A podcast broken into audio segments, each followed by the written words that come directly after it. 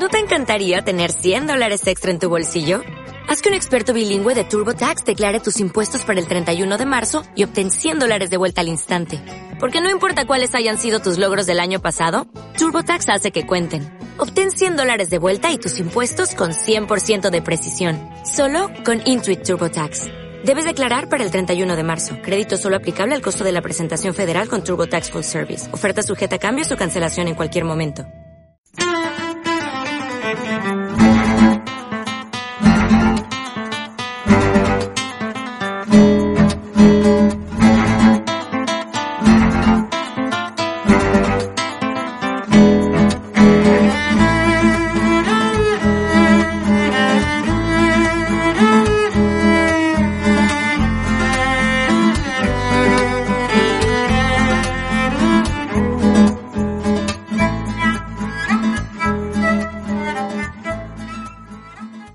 Tal? Saludos, bienvenidos a un nuevo Tecnocincuentones. Aquí estamos para ganar calidad de vida hablando de tecnología, hablando de Internet y sobre todo eso, pues para aquellas personas que crean que se están quedando fuera por edad. Nada más lejos de la realidad, ya les digo, esto es calidad de vida, así que vamos a hablar. Y hoy vamos a hacer un homenaje a don Carlos San Juan, de 78 años, médico, el que ha creado esta campaña de Soy mayor, no idiota. Bienvenidos.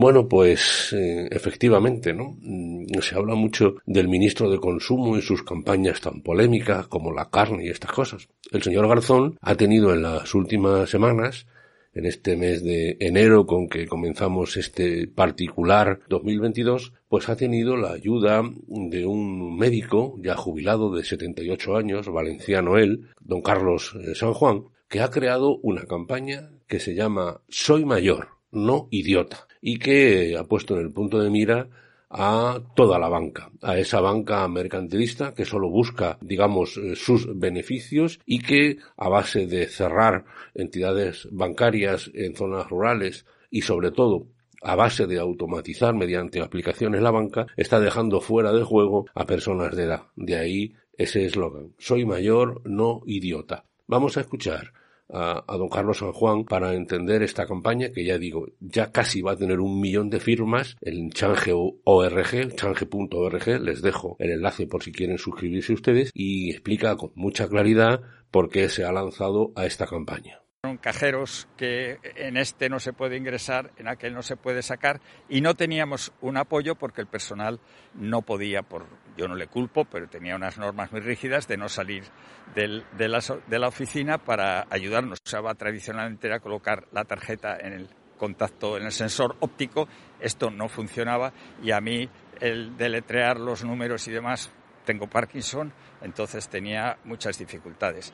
Pero observé que alrededor mío personas de mi edad y, y, más mayores lo sufrían mucho más. Presencié eh, escenas que te llegan al, al, corazón. Personas mayores que lloraban, que venían con una cartilla que ya no les servía, que venían de otra sucursal a lo mejor a un kilómetro y les hacían volver a la siguiente. Me di cuenta que había habido de repente una homogenización absoluta de esta conducta cerrada y que todos los grandes bancos actuaban igual. Yo opté por empezar a, recoger firmas.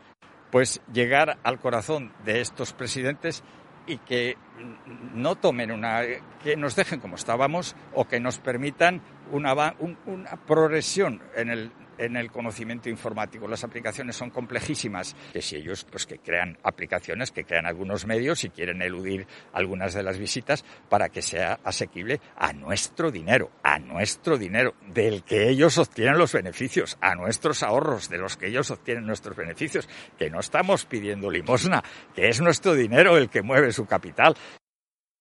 Ya les digo a ustedes que que ya hubiera querido el ministro Garzón, el ministro de Consumo, tener la eficacia de esta campaña, porque la propia todopoderosa vicepresidenta primera del gobierno, responsable económica del gobierno, doña Nadia Calviño, ha emitido un comunicado, eso sí, sin periodistas, para intentar, digamos, decir que los bancos tienen que ponerse las pilas. Vamos a escucharla.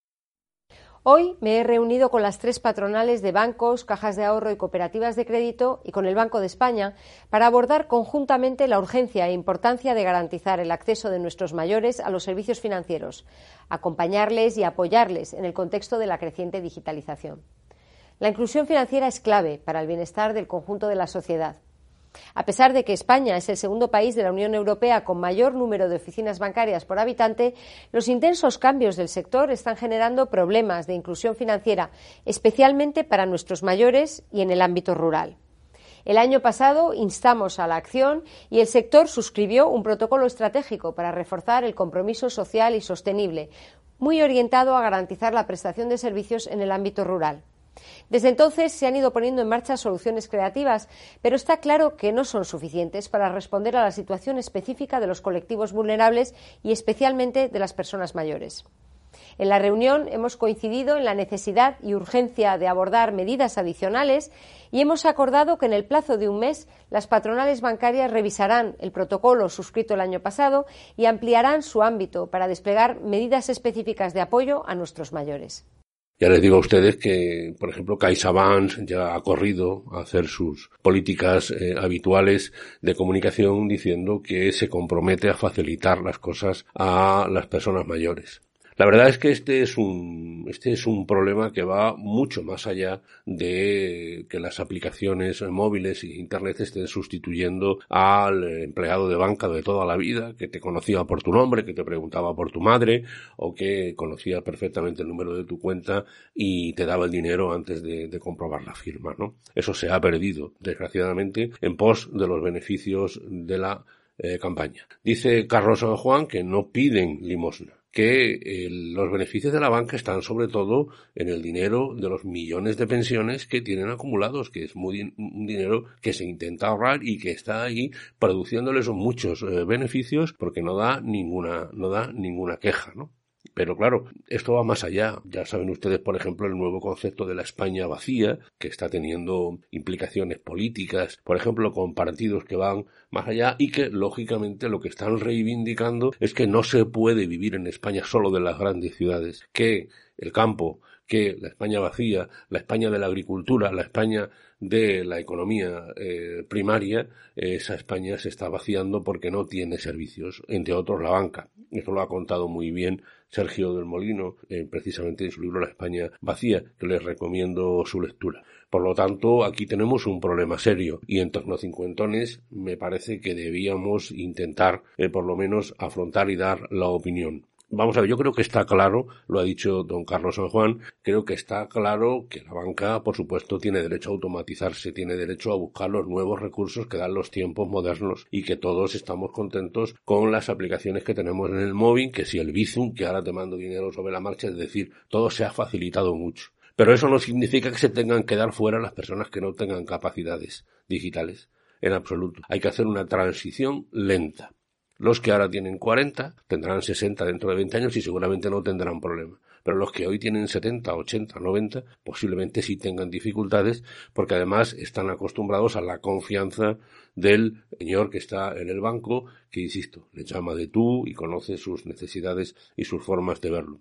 Pero claro, cuando pones por delante eh, la política de beneficios, esto se ha olvidado y la banca ha caído en ese error y ahora se están dando cuenta. Es verdad que la banca dice que es un problema global y que el gobierno tiene que ayudar. Pero bueno, la verdad es que, insisto, no se trata de cerrar lo analógico totalmente, ¿eh? no, no, no se trata de abrirlo todo a lo digital, se trata de establecer un proceso y aquí han ido demasiado rápido por cuestiones exclusivamente económicas. Menos personal, menos locales abiertos, menos cajeros automáticos y que quieren que todo se haga vía web. Y ese, y ese es el problema.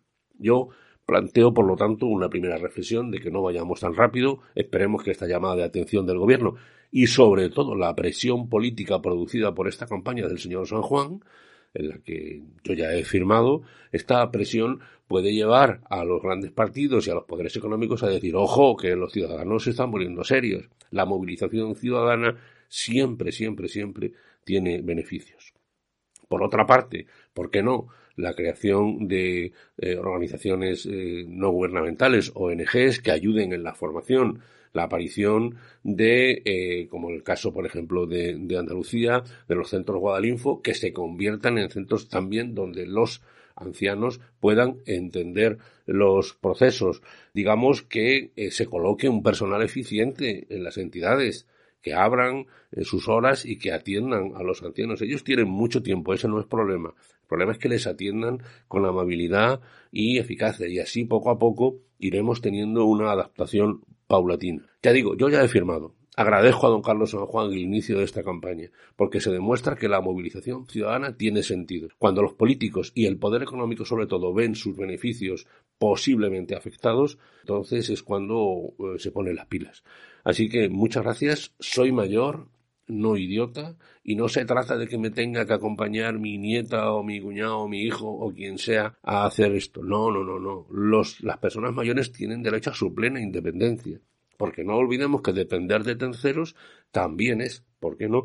Es un ataque a su intimidad personal y todas las personas, con la edad que tengan, da igual, tienen derecho a esa intimidad y a esa libertad de movimientos. Y un sistema capitalista como el actual está tirando por tierra el bienestar de los ciudadanos. Así que es importante que tomen nota el gobierno socialista, que tomen nota los futuros gobiernos, sean del eh, partido que sean y que tomen nota eh, también las entidades bancarias, ¿no? donde no todos han de ser beneficios, subir comisiones y dejar fuera de juego a personas de la tercera edad. Así que vamos todos a ponernos las pilas y ahí les he dejado, como les he dicho, en la literatura del podcast el acceso a esta campaña de change.org por si les apetece firmarla.